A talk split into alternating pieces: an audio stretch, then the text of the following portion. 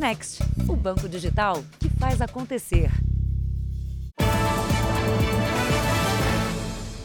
Olá, boa noite. Boa noite. Um jovem foi absolvido depois que o pai dele conseguiu comprovar na justiça a inocência do filho. O rapaz chegou a ficar preso durante quatro meses, acusado de roubar uma moto na região metropolitana de São Paulo. As imagens de câmeras de segurança conseguidas pela família mostraram que ele estava em outro lugar e vestia roupas completamente diferentes das usadas pelo criminoso.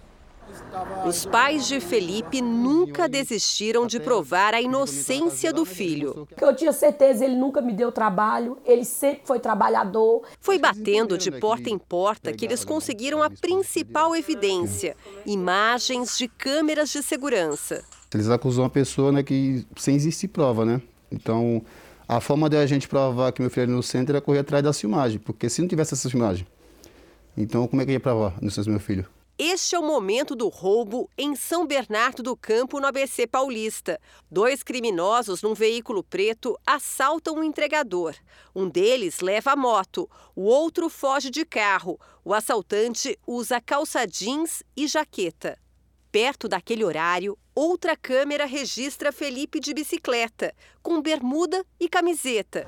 Ele estava de folga do trabalho e viu a vida mudar ao ser parado pelos policiais que buscavam os assaltantes. Felipe passou quatro meses numa cela. Eu sou um menino que não preciso mentir, eu nunca fui envolvido em coisa errada. Sempre fui um menino de tentar ajudar minha família, sempre ajudar meu pai e minha mãe, e eu nunca fui envolvido com coisa errada. Então, para mim foi ruim, né? Porque Querendo ou não, tem várias outras pessoas fazendo coisa errada e acaba eles prendendo uma pessoa que é inocente sem ter envolvimento com nada. A justiça levou em consideração também a distância de pouco mais de 6 quilômetros entre o endereço do crime e a rua perto de casa, onde naquele momento Felipe andava de bicicleta. Depois de dois anos e sete meses, ele foi absolvido. Felipe, que tem 20 anos, conseguiu de volta o emprego numa panificadora. Os patrões também nunca duvidaram que ele havia sido confundido com os assaltantes e deram ao jovem a chance de recomeçar. Uma prova concreta que você é inocente. Então, para mim, só de resolver tudo isso, para mim, isso já foi um alívio. Veja agora outros destaques do dia. Presidente Bolsonaro se encontra com o homem mais rico do mundo com foco na Amazônia. Brasileiro é primeiro paciente com varíola do macaco na Alemanha. Professores relatam aumento da violência nas escolas. Cambistas digitais prejudicam a vida de fãs de artistas internacionais. E você vai conhecer o cachorro que se destaca nos treinamentos da polícia.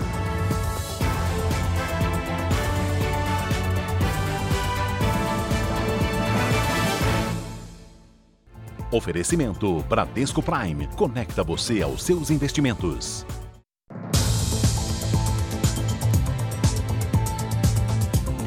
No Rio de Janeiro, uma mulher é suspeita de envenenar dois enteados. Jane se lembra com carinho da filha mais velha. Fernanda só era sorrisos. Fernanda só era amor para ter a vida interrompida assim de uma forma tão cruel. Fernanda Carvalho tinha 22 anos. Era jovem, saudável, mas depois de uma refeição na casa da madrasta onde morava, começou a passar mal. O que eles me relataram, os sintomas dela foi tonteira, suor frio, a língua enrolando e espumando. A jovem ficou 13 dias internada e morreu em 25 de março depois de uma parada cardíaca. Os médicos não fizeram exame toxicológico e o corpo dela também não passou por exame de corpo de delito no IML. A causa da morte foi registrada como um choque séptico, uma infecção generalizada que causou a falência dos órgãos. Dois meses depois, foi o irmão mais novo, de 16 anos, que teve os mesmos sintomas após uma refeição também dada pela madrasta. Bruno vem da, dessa mesma casa do pai da madrasta, é, com os mesmos sintomas, da Fernanda de um suposto feijão que ele comeu, com gosto amargo e pedrinhas azuis. O adolescente foi socorrido pela mãe e ficou cinco dias internado. Teve alta deste hospital nesta quinta-feira. Jane procurou a polícia.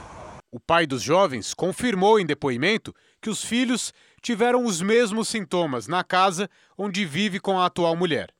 A Polícia Civil agora vai pedir a exumação do corpo de Fernanda para fazer um exame mais detalhado e constatar se a jovem foi mesmo envenenada. Segundo a investigação, os médicos já encontraram a presença de um material tóxico no sangue do irmão caçula.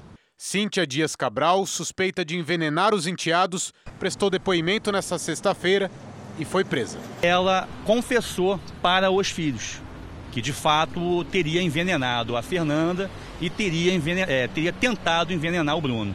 A motivação seria por ciúmes do marido é, com os filhos. A defesa de Cíntia Dias Cabral diz que vai provar a inocência dela.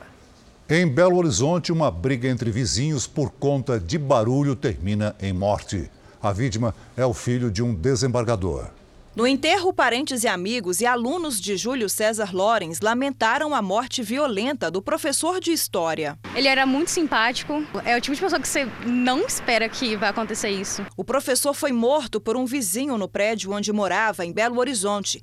O circuito interno mostra quando Júlio vai até o apartamento do idoso, de 68 anos, reclamar do barulho. Os dois começam a discutir e Júlio dispara spray de pimenta no rosto do homem que revida a agressão. O professor se desequilibra e cai na escada. É quando o vizinho atinge a vítima com uma faca. Júlio cambaleia e cai no corredor, enquanto o agressor se tranca no apartamento. Júlio César era casado e filho do desembargador Júlio César Lorenz, do Tribunal de Justiça de Minas Gerais.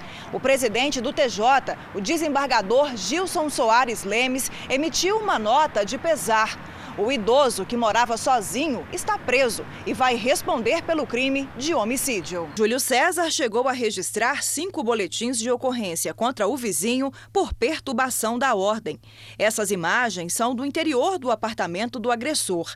As fotos mostram a sala sem móveis, um colchão, as janelas cobertas com lona preta e várias inscrições nas paredes. A maioria frases sem sentido. Ele tem um histórico já de incomodar os vizinhos, né? Tem várias ocorrências, inclusive, de perturbação de sossego, perturbação do trabalho, que ele incomoda bastante lá.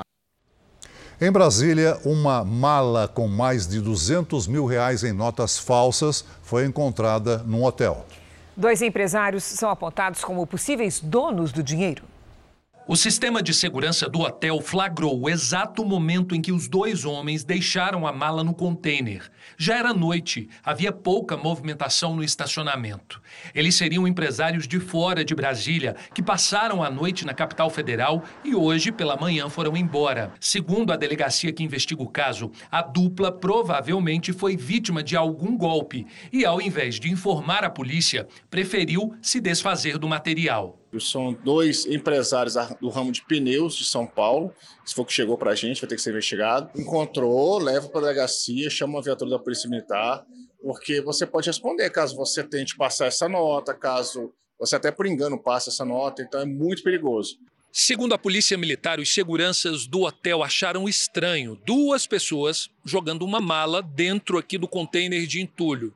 A partir daí, decidiram saber o que tinha dentro dessa mala, quando encontraram as notas e, na mesma hora, chamaram a Polícia Militar. Uma equipe da PM veio aqui até o local e constatou que as notas eram falsas eram 220 mil reais. Na mala haviam 600 reais em notas verdadeiras. A Polícia Federal não apreendeu o material por se tratar de uma falsificação grosseira. Outro fato que chamou a atenção dos agentes é que junto das notas estava uma caixa de sabão em pó com a frase lavagem perfeita. A caixa estava dentro da mala. Os empresários já foram identificados e tiveram os dados repassados para a Polícia Civil, que assumiu a investigação. No sul do país, a onda de frio ainda provoca transtornos e prejuízos. Santa Catarina teve mais uma madrugada de mar agitado, temperaturas negativas e geadas. Quando amanheceu em Urubici, na Serra Catarinense, os gramados estavam cobertos pela geada. Pelo menos 15 cidades de Santa Catarina registraram temperaturas abaixo de zero. A mínima foi em Urupema, 5,3 graus negativos. Em São Joaquim, a geada cobriu carros e a vegetação. Roupas deixadas ao relento ficaram congeladas. O ciclone Iaquecã se afastou em direção ao oceano, mas ainda causa prejuízos. O mar ficou bastante agitado e provocou estragos no litoral catarinense. É, bate muito forte, a maré está muito alta, então está bem complicado esse ano. Parte da estrutura de um hostel desabou na praia do Campeche, em Florianópolis. Ninguém ficou ferido. O local foi interditado. A maré alta também alagou ruas e invadiu as casas no Ribeirão da Ilha. A Defesa Civil segue em alerta. Até o final de semana aí a previsão é de ressaca e de maré alta. No sul do estado, Praia Grande decretou situação de emergência. Os ventos provocaram destruição na cidade e na zona rural. Para os produtores de banana, as perdas chegam a 40%, prejuízo de 5 milhões de reais. No Rio Grande do Sul, a massa de ar polar baixou ainda mais as temperaturas. No Paraná, o risco de congelamento das turbinas dos aviões provocou transtorno no aeroporto Afonso Pena. Cinco voos tiveram atrasos e dois foram cancelados. Ainda nessa edição, você confere a previsão do tempo para todo o Brasil. Um paciente brasileiro é o primeiro caso confirmado da varíola do macaco na Alemanha. A informação é do Instituto de Microbiologia das Forças Armadas do país europeu. O caso foi registrado em Munique, no sul do país. O paciente não teve a identidade revelada. É um brasileiro de 26 anos e está isolado. Ele passou por Portugal e Espanha está na Alemanha há cerca de uma semana. A Organização Mundial de Saúde convocou uma reunião de emergência depois que mais de 100 pessoas foram infectadas pela doença em mais de 10 países. Até onde se sabe, a varíola do macaco contaminou homens da América do Norte, Europa, Oceania, além da África. A doença causa sintomas parecidos com a varíola humana erradicada nos anos 80. São eles febre, dor de cabeça, cansaço, calafrios e erupções ou lesões na pele. Na maior parte dos casos, o paciente se recupera. A doença é transmitida por coriza e saliva e possivelmente também por relações sexuais. Veja a seguir: presidente Bolsonaro se encontra com o bilionário Elon Musk, que oferece satélites para monitorar a Amazônia. Na série especial, você vai conhecer o cão preferido para ações policiais.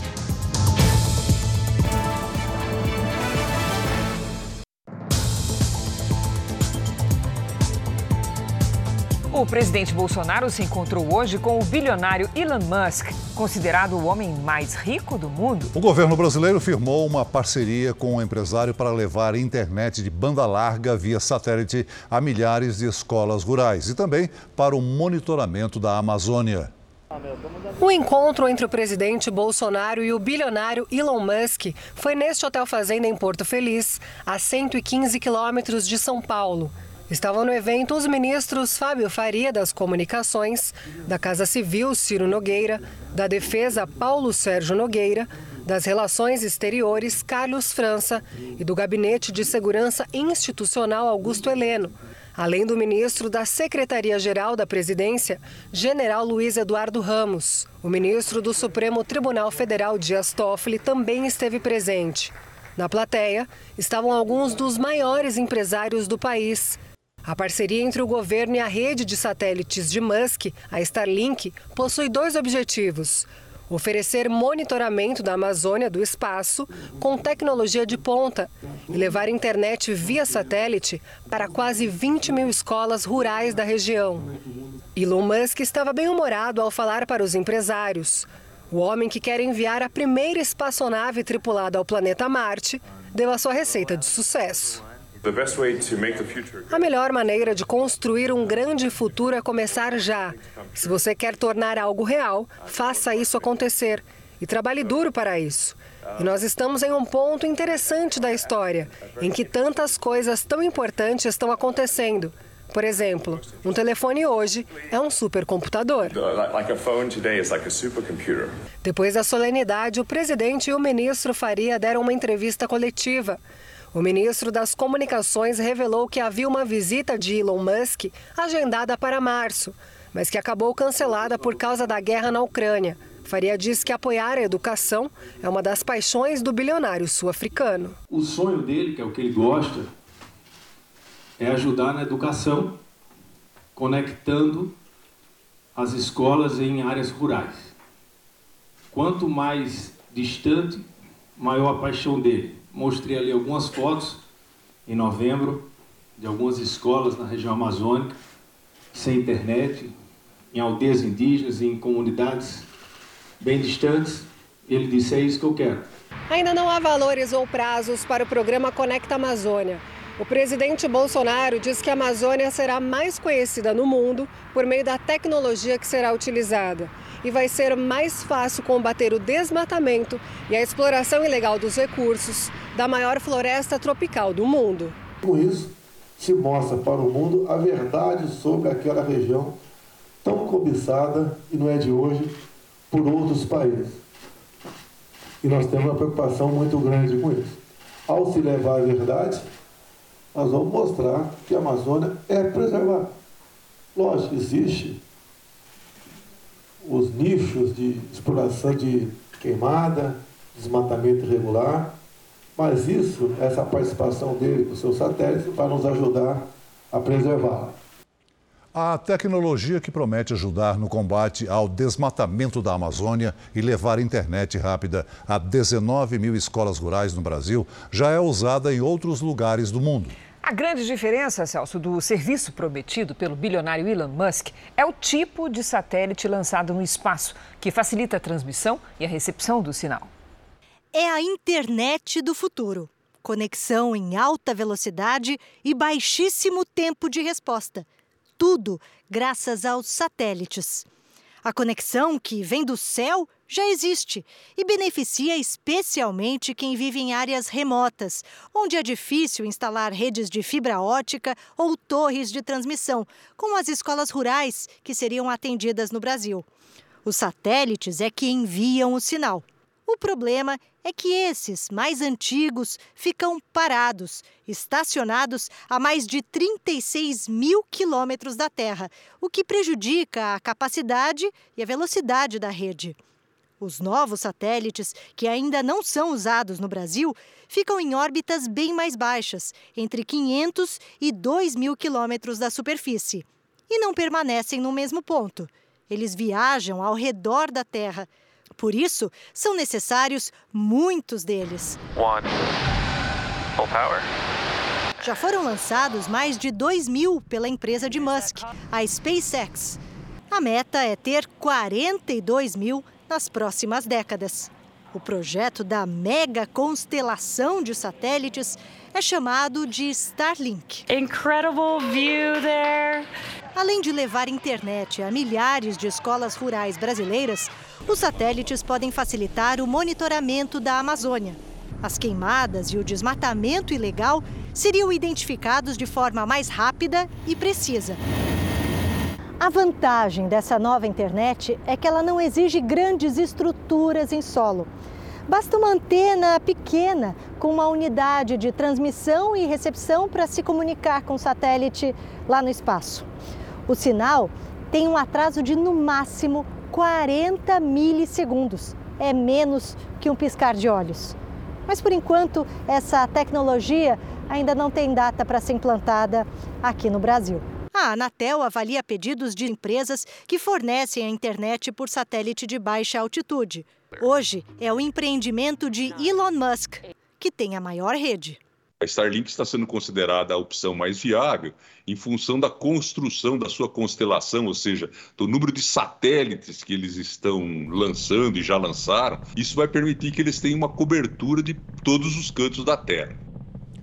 Veja a seguir: cambistas digitais fazem esgotar em minutos os ingressos de shows internacionais. E na série especial, os cães de faro aguçado que conseguem identificar a presença de explosivos e drogas escondidas.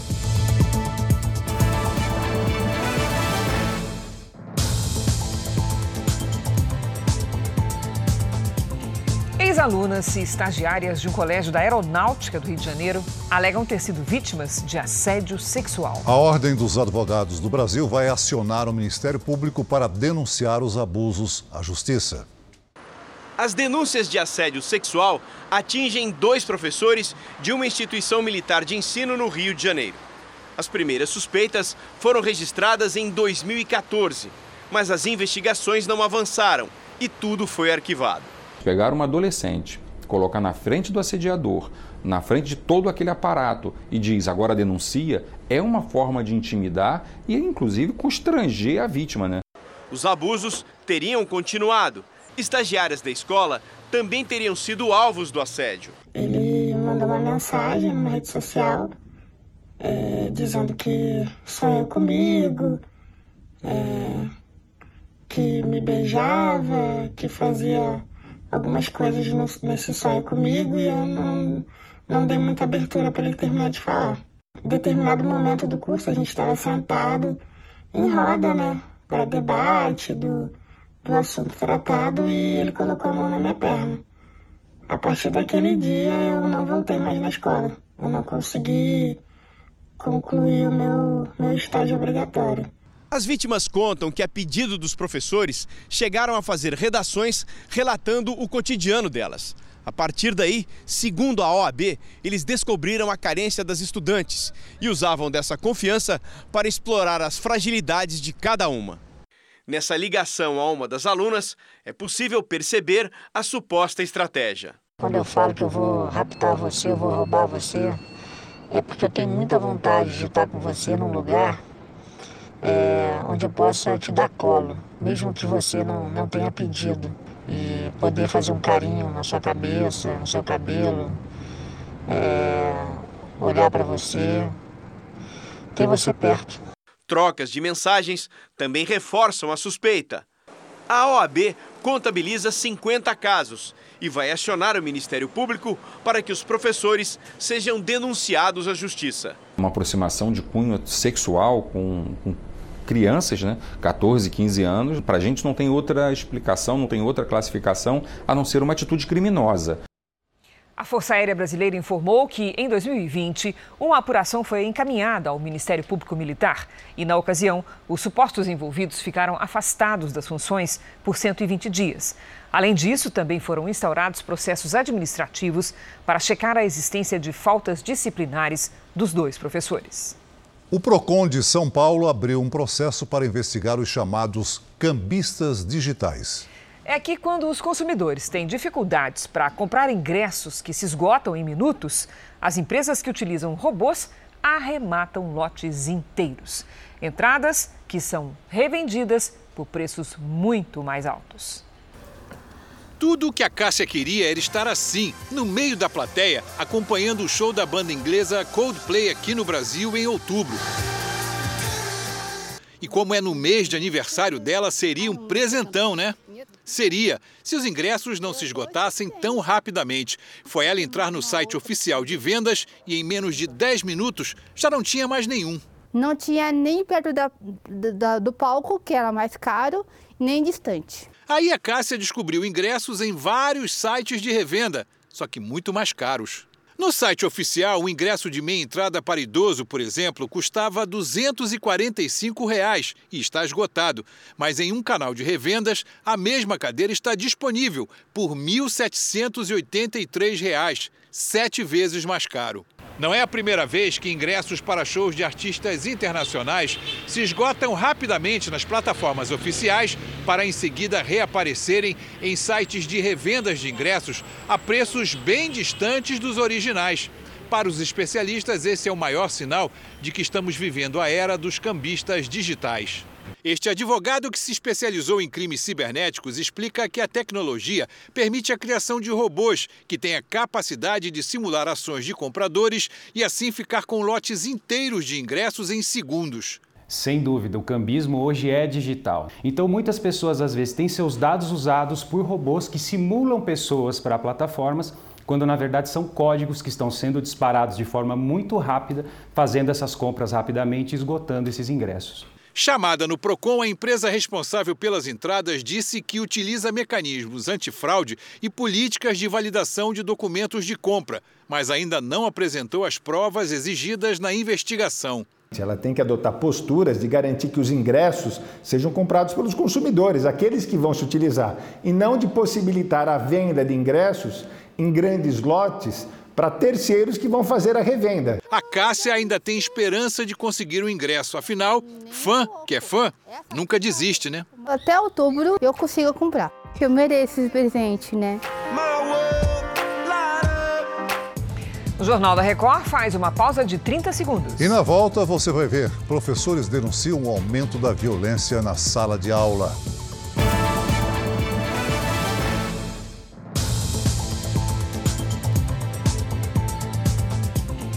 Ex-alunas e estagiárias de um colégio da Aeronáutica do Rio de Janeiro alegam ter sido vítimas de assédio sexual. A Ordem dos Advogados do Brasil vai acionar o Ministério Público para denunciar os abusos à Justiça. As denúncias de assédio sexual atingem dois professores de uma instituição militar de ensino no Rio de Janeiro. As primeiras suspeitas foram registradas em 2014, mas as investigações não avançaram e tudo foi arquivado. Pegar uma adolescente, colocar na frente do assediador, na frente de todo aquele aparato e diz agora denuncia, é uma forma de intimidar e inclusive constranger a vítima, né? Os abusos teriam continuado estagiárias da escola também teriam sido alvos do assédio. Ele mandou uma mensagem numa rede social é, dizendo que sonhou comigo, é, que me beijava, que fazia algumas coisas nesse sonho comigo e eu não, não dei muita abertura para ele terminar de falar. Em determinado momento do curso a gente estava sentado em roda, né, para debate do do assunto tratado e ele colocou a mão na minha perna. A partir daquele dia eu não voltei mais na escola. Eu não consegui concluir o meu, meu estágio obrigatório. As vítimas contam que, a pedido dos professores, chegaram a fazer redações relatando o cotidiano delas. A partir daí, segundo a OAB, eles descobriram a carência das estudantes e usavam dessa confiança para explorar as fragilidades de cada uma. Nessa ligação a uma das alunas, é possível perceber a suposta estratégia. Quando eu falo que eu vou raptar você, eu vou roubar você, é porque eu tenho muita vontade de estar com você num lugar é, onde eu possa te dar colo, mesmo que você não, não tenha pedido, e poder fazer um carinho na sua cabeça, no seu cabelo, é, olhar para você, ter você perto. Trocas de mensagens também reforçam a suspeita. A OAB contabiliza 50 casos e vai acionar o Ministério Público para que os professores sejam denunciados à Justiça. Uma aproximação de cunho sexual com, com crianças, né, 14, 15 anos, para a gente não tem outra explicação, não tem outra classificação a não ser uma atitude criminosa. A Força Aérea Brasileira informou que, em 2020, uma apuração foi encaminhada ao Ministério Público Militar e, na ocasião, os supostos envolvidos ficaram afastados das funções por 120 dias. Além disso, também foram instaurados processos administrativos para checar a existência de faltas disciplinares dos dois professores. O PROCON de São Paulo abriu um processo para investigar os chamados cambistas digitais é que quando os consumidores têm dificuldades para comprar ingressos que se esgotam em minutos, as empresas que utilizam robôs arrematam lotes inteiros. Entradas que são revendidas por preços muito mais altos. Tudo o que a Cássia queria era estar assim, no meio da plateia, acompanhando o show da banda inglesa Coldplay aqui no Brasil em outubro. E como é no mês de aniversário dela, seria um presentão, né? Seria, se os ingressos não se esgotassem tão rapidamente. Foi ela entrar no site oficial de vendas e em menos de 10 minutos já não tinha mais nenhum. Não tinha nem perto da, da, do palco, que era mais caro, nem distante. Aí a Cássia descobriu ingressos em vários sites de revenda, só que muito mais caros. No site oficial, o ingresso de meia entrada para idoso, por exemplo, custava 245 reais e está esgotado. Mas em um canal de revendas, a mesma cadeira está disponível por 1.783 reais, sete vezes mais caro. Não é a primeira vez que ingressos para shows de artistas internacionais se esgotam rapidamente nas plataformas oficiais para em seguida reaparecerem em sites de revendas de ingressos a preços bem distantes dos originais. Para os especialistas, esse é o maior sinal de que estamos vivendo a era dos cambistas digitais. Este advogado que se especializou em crimes cibernéticos explica que a tecnologia permite a criação de robôs que têm a capacidade de simular ações de compradores e assim ficar com lotes inteiros de ingressos em segundos. Sem dúvida, o cambismo hoje é digital. Então, muitas pessoas às vezes têm seus dados usados por robôs que simulam pessoas para plataformas, quando na verdade são códigos que estão sendo disparados de forma muito rápida, fazendo essas compras rapidamente e esgotando esses ingressos. Chamada no Procon, a empresa responsável pelas entradas disse que utiliza mecanismos antifraude e políticas de validação de documentos de compra, mas ainda não apresentou as provas exigidas na investigação. Ela tem que adotar posturas de garantir que os ingressos sejam comprados pelos consumidores, aqueles que vão se utilizar, e não de possibilitar a venda de ingressos em grandes lotes para terceiros que vão fazer a revenda. A Cássia ainda tem esperança de conseguir o ingresso. Afinal, fã que é fã nunca desiste, né? Até outubro eu consigo comprar. Eu mereço esse presente, né? O Jornal da Record faz uma pausa de 30 segundos. E na volta você vai ver: professores denunciam o aumento da violência na sala de aula.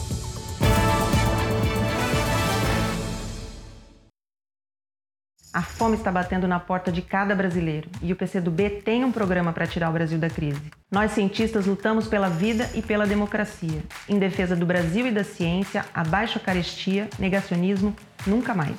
Há 100 anos, nós do PCdoB ajudamos a construir todas as grandes conquistas da educação brasileira. Acreditamos que só com acesso de toda a população à educação de qualidade, vamos construir uma sociedade mais justa.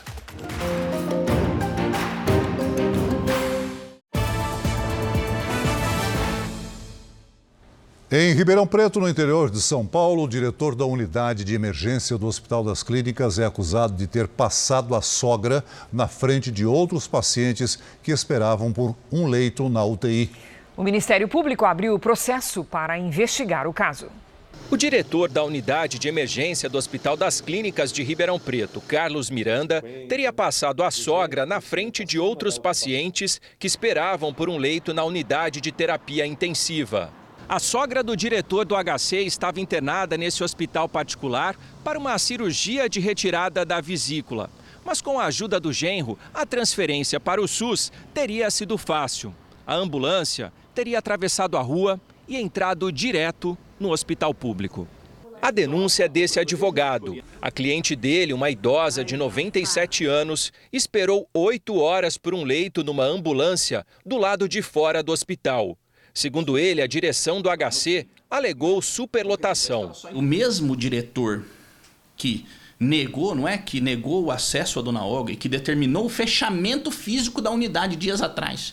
Esse mesmo diretor teria é, beneficiado, enfim, é, realizado um ato cirúrgico na sogra dele. A sogra do diretor ficou internada entre os dias 7 e 12 de março, como mostra o prontuário médico. No dia 9 do mesmo mês, o hospital emitiu esse documento, em que dizia que a unidade estava superlotada. No mês seguinte, o próprio diretor anunciou que a emergência seria fechada por falta de leitos. A gente chegou a atingir 300% de ocupação na sala de urgência. E qual é a nossa preocupação com isso? Nossa maior preocupação é que a gente acaba colocando em risco até o atendimento do doente. Horas depois deste anúncio, a Justiça proibiu que o hospital fechasse.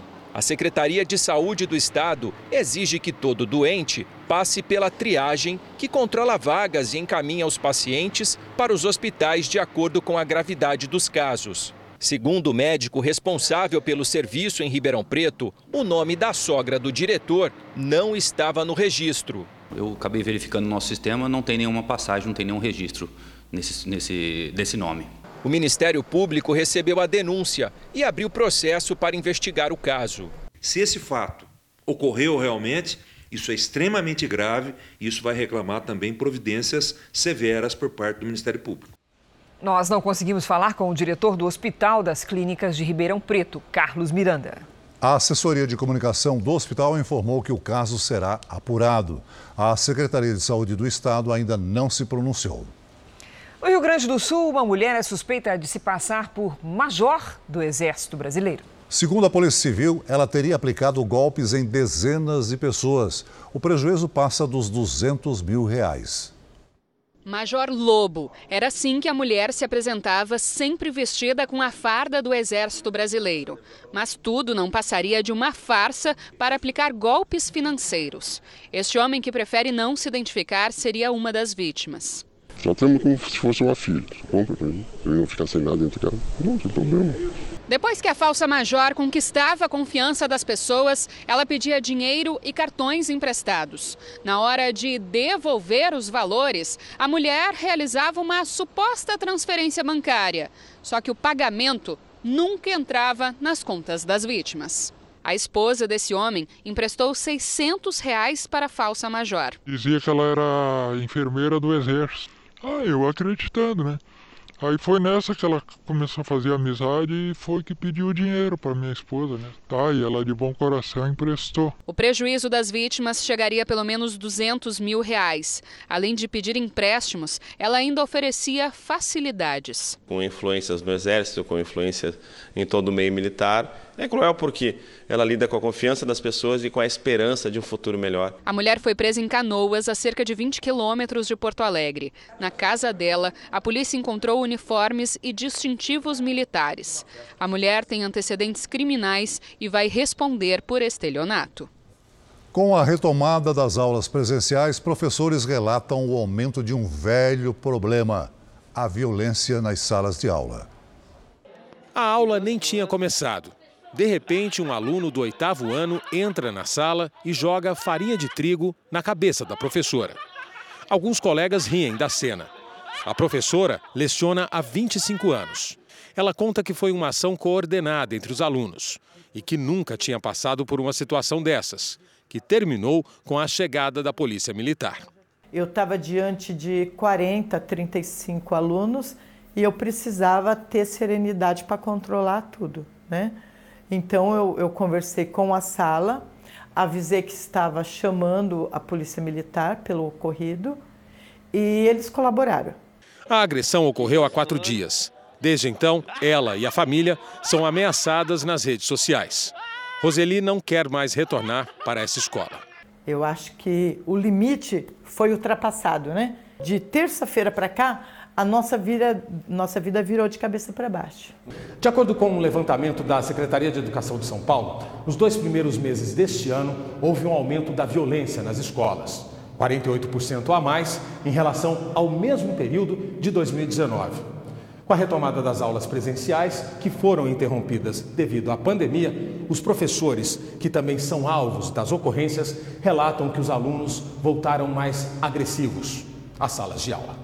Esta professora de Química do ensino médio, que prefere não ser identificada, conta que há 12 anos sofre assédio em sala de aula quase que diariamente. Não só o professor, como os profissionais da unidade escolar, eles recebem é, um assédio moral, é, uma agressão psicológica, tipo, é, é, isso aqui é uma palhaçada, vocês são uns palhaços isso daqui é, não acontece nada, não vai dar nada, quem manda é nós. Em março deste ano, um aluno voltou a importuná-la depois de uma reunião que teve com os pais dele.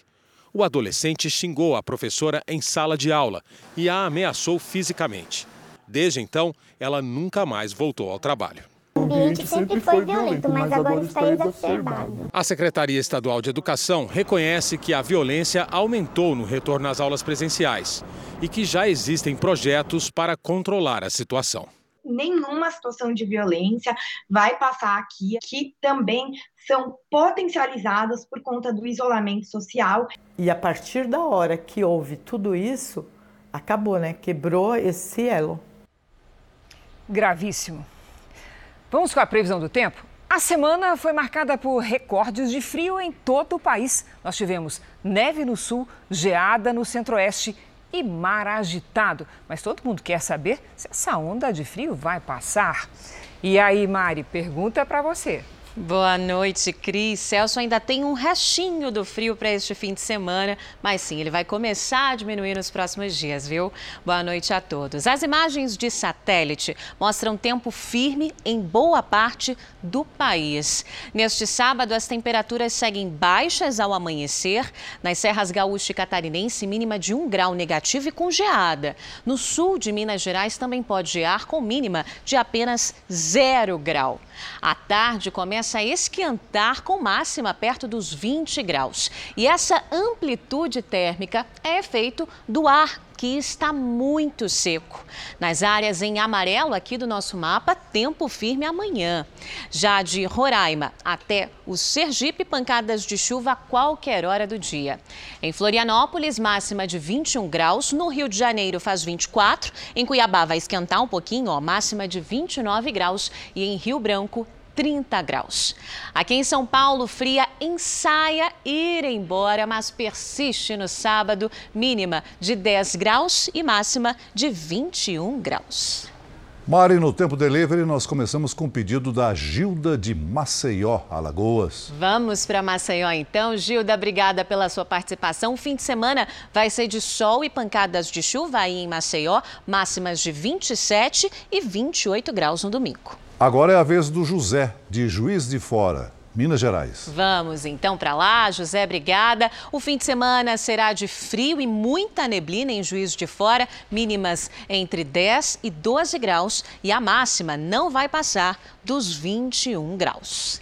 Bom, participe também do nosso Tempo Delivery pelas redes sociais. É só mandar uma mensagem com a hashtag você no JR que a gente responde. Bom fim de semana para vocês. Boa geladeira, Mari. Boa geladeira, Cris. para você também, bom fim de semana, Mari. O Jornal da Record faz uma pausa de 30 segundos. E na volta, OMS pede à Coreia do Norte dados sobre a Covid no país. Na China, a cidade de Xangai voltou a registrar casos de Covid fora das áreas onde pacientes cumprem quarentena. Apesar dos novos casos, o governo afirma que vai continuar a aliviar as restrições até 1 de junho. Xangai, a maior cidade chinesa, ficou semanas em confinamento por causa da política de tolerância zero, que não aceita nenhum caso da doença.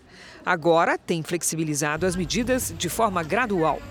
Na Coreia do Norte, quase 2 milhões de pessoas foram infectadas e pelo menos 65 morreram. O país enfrenta a falta de testes de Covid, de vacinas e de remédios e tem chamada a doença apenas de febre. Na TV estatal, um médico aconselhou a população a descansar, beber água e fazer gargarejo com água e sal. A Organização Mundial de Saúde pediu nesta semana que a Coreia do Norte passe dados detalhados da situação para que possa receber ajuda. E aqui no Brasil, a Fundação Oswaldo Cruz divulgou um alerta as pessoas estão se vacinando menos contra a Covid. O nosso colega Luiz Fara Monteiro tem os detalhes. Boa noite, Fara.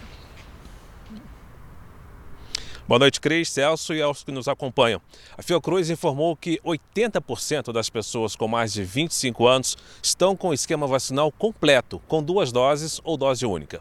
Só que quando se fala em terceira dose, esses números ficam abaixo do que era esperado, principalmente na população mais jovem. Apenas uma em cada quatro pessoas de 18 e 19 anos recebeu a dose de reforço.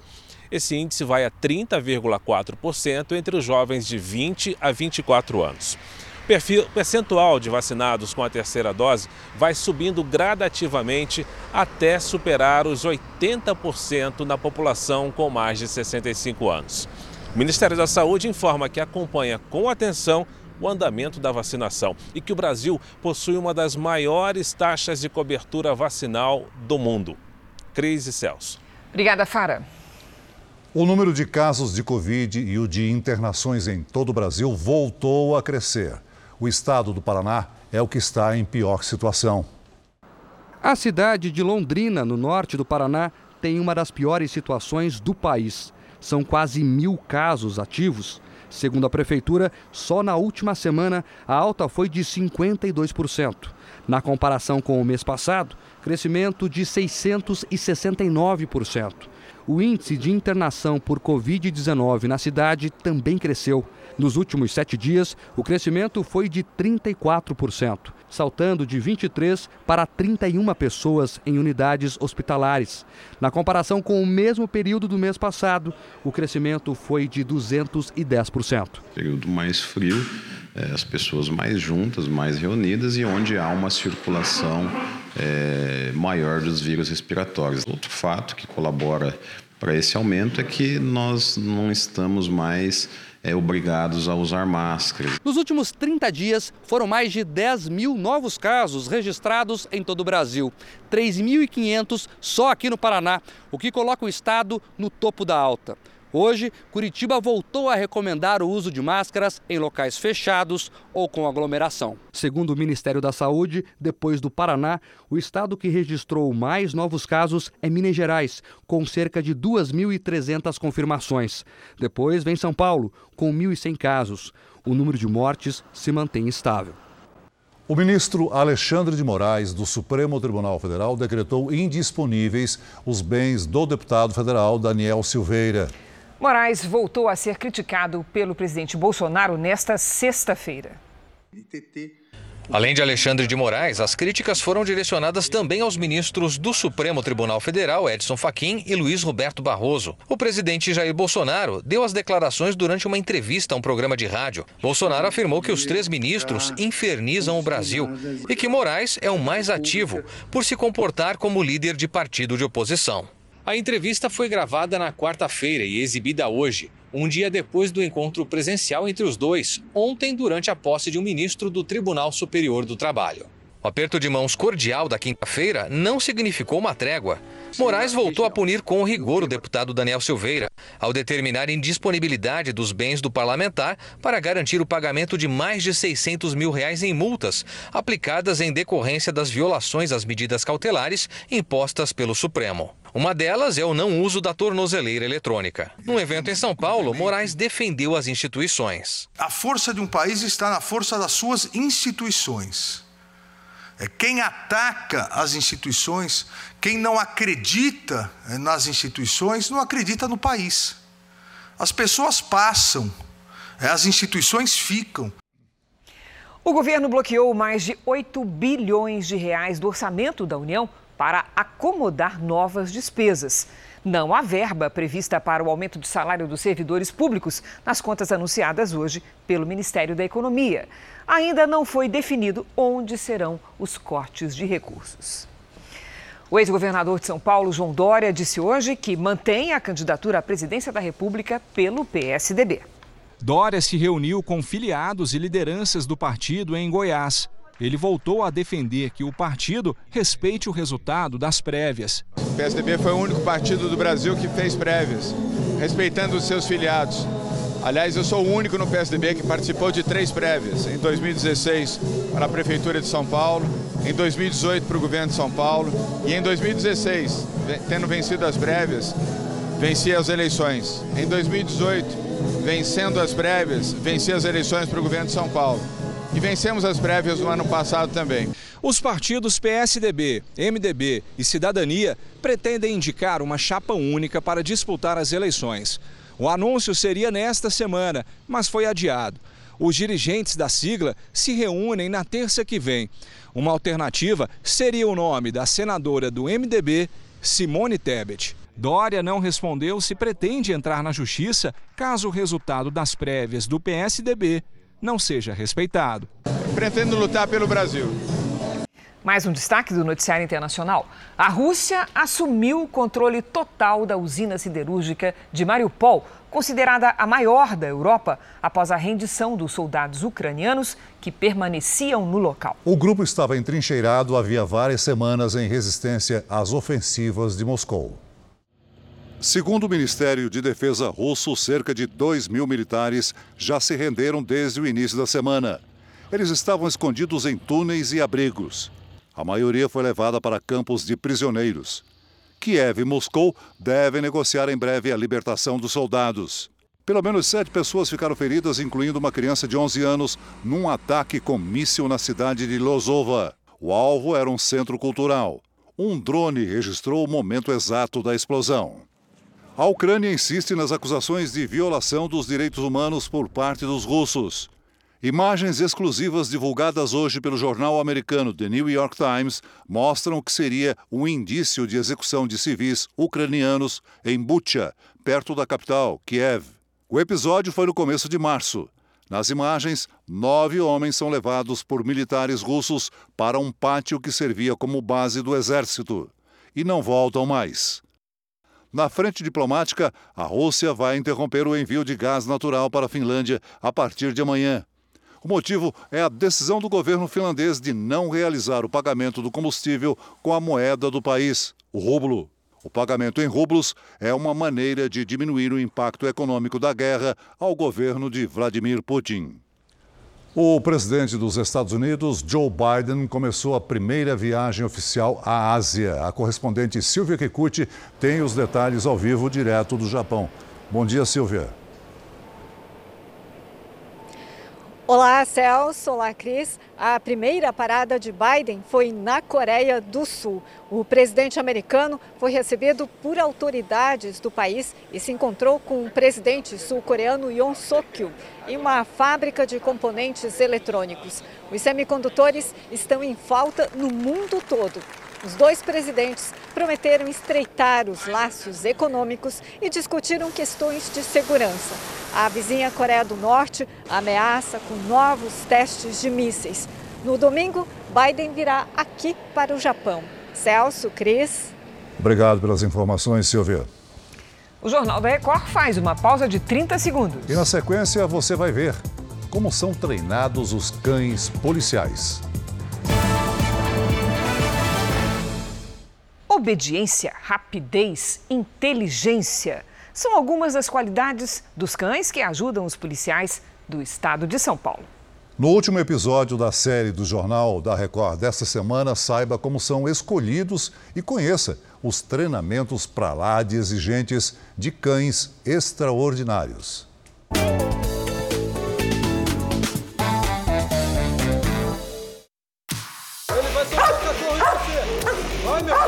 Nos treinamentos, ele é um dos mais rápidos.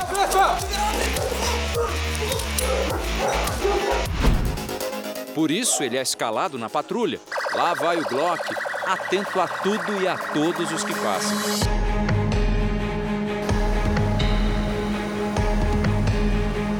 O cão da raça pastor belga Molinois faz parte da Guarda Civil de Sorocaba, no interior de São Paulo. Mas não é só ele. Esse verdadeiro time canino da GCM tem quatro animais. Todos moram neste canil. Além do Glock, tem o Thor, o Rocco e o Bud. Chegaram aqui filhotes. Hoje, já adultos, trabalham no máximo seis horas por dia. Depois, vão descansar.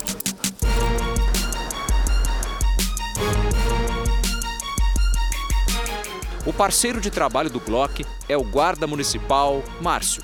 Ele é como se fosse o terceiro homem. É mesmo? É, como se fosse o terceiro homem. Dependendo das situações, quando a gente não, não precisa usar arma de fogo, a gente usa ele. Na prática, seria algo assim. Atenção, cidadão! Cidadão! Você!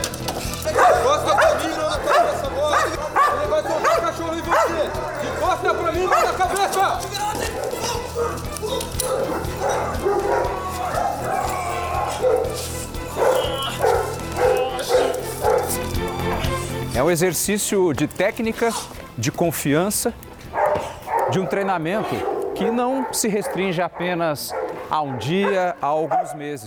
Isso faz parte da rotina.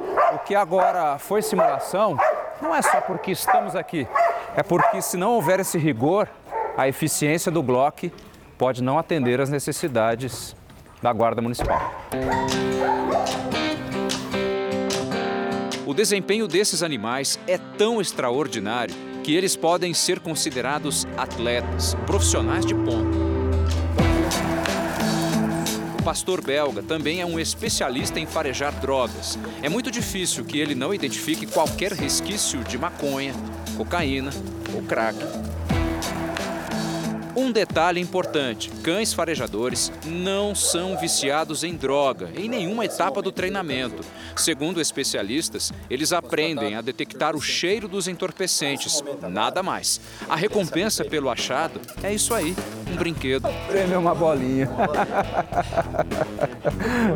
uma bolinha de tênis. E ele fica todo feliz. Agora, quem mete medo mesmo é esse cara aqui, o Roco um Rottweiler de 52 quilos. O guarda municipal conta que basta Roco chegar na ocorrência para que os suspeitos desistam de qualquer reação. O pessoal, ao ver o porte físico do cachorro, o pessoal já se sente intimidado e já vai recuando já. Em São Paulo, um outro centro de treinamento aprimora o faro e os instintos dos cães para situações ainda mais delicadas. Esses craques vivem no canil da Polícia Militar. São 42 animais, 37 só de pastor belga Molinois. Um deles é o Kazan. É uma raça consagrada para o trabalho. Então ele é um cão muito versátil, inteligente, é um cão leve, é um cão rústico, né? tem pouquíssimos problemas de saúde. E você quer saber mais detalhes sobre o porquê essa raça linda, pastor belga, tem sido a preferida das polícias não só do Brasil, mas também de todo o mundo. Acesse o QR Code que está aí no cantinho da sua tela e aí você vai ver o material especial que a gente preparou. O Kazan vai estar tá por lá, compensa. Kazan é farejador de explosivos. É considerado uma estrela da polícia do estado. A profissão passada de pai para filho. O Ghost deve seguir na mesma carreira. No laboratório para aprimorar o faro, cães experimentam odores presentes em explosivos. Entendo que ele tem a capacidade de farejar uma partícula dentro de um bilhão de outras. É isso. O treinamento de um cão farejador de bombas leva quase dois anos. Nesta simulação, Ghost terá de encontrar resquícios de explosivo escondidos em algum destes buracos. Ele fareja, um por um, e acha rápido. Tudo para que nas ações reais, como o farejamento em balas de viagens bem comuns em aeroportos, tenha o máximo de eficiência. É o que o Max, um labrador de 5 anos e meio de idade, está fazendo. O canil da PM tem até maternidade. Os filhotes, antes dos seis meses, já começam a receber as primeiras lições. Então, como filhote, como criança, eles gostam bastante de comer. E é da, nessa fase que a gente consegue extrair o melhor do, do filhote. O que mais chama a atenção nesse trabalho é a parceria entre os condutores e os cães. Homens e animais unidos por um carinho mútuo ah, um parceirão, um amigo, né? É. Esse aí vai ser herói. E quando tanta fofura se une a todo este profissionalismo, não há quem resista. Tirando uma foto aqui com meu amigo. E você também pode participar da nossa série especial. Envie para as nossas redes sociais uma sugestão de assunto com a hashtag você no JR. Essa edição termina aqui e à meia-noite e meia tem mais Jornal da Record. Fique agora com Reis e logo em seguida você assiste a Amor Sem Igual. Eu espero você neste sábado.